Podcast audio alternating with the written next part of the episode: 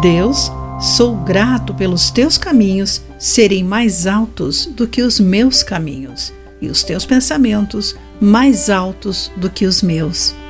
Olá, querido amigo do Pão Diário, muito bem-vindo à nossa mensagem do dia. Hoje lerei o texto de M. Peterson com o título Loucura para os Incrédulos.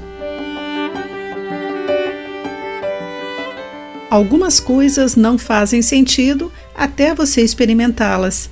Grávida do primeiro filho, li vários livros sobre o parto e ouvi dezenas de mulheres contarem suas experiências individuais.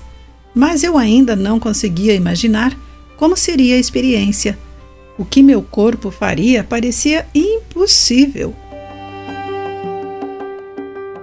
Paulo escreve em 1 Coríntios que o nascer no reino de Deus, a salvação que ele nos oferece por meio de Cristo, parece igualmente incompreensível aos que ainda não o experimentaram. Parece loucura dizer que a salvação pode vir através da cruz, uma morte marcada por fraqueza, derrota e humilhação. No entanto, essa loucura foi a salvação que Paulo apregoou não era o que alguém poderia ter imaginado. Alguns pensavam que a salvação viria através de um forte líder político ou de um sinal milagroso.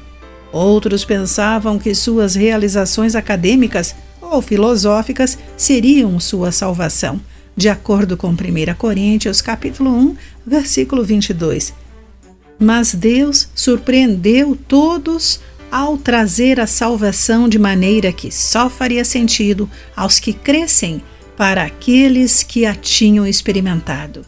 Deus utilizou algo vergonhoso e fraco, a morte na cruz, e a estabeleceu como o fundamento da sabedoria e do poder. Deus faz o inimaginável.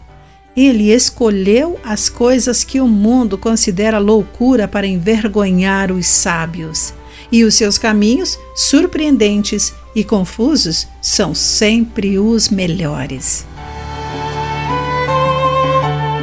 Querido amigo, por que é verdade que os caminhos de Deus são melhores do que os seus? Pense nisso. Aqui foi Clarice Fogaça com a mensagem do dia.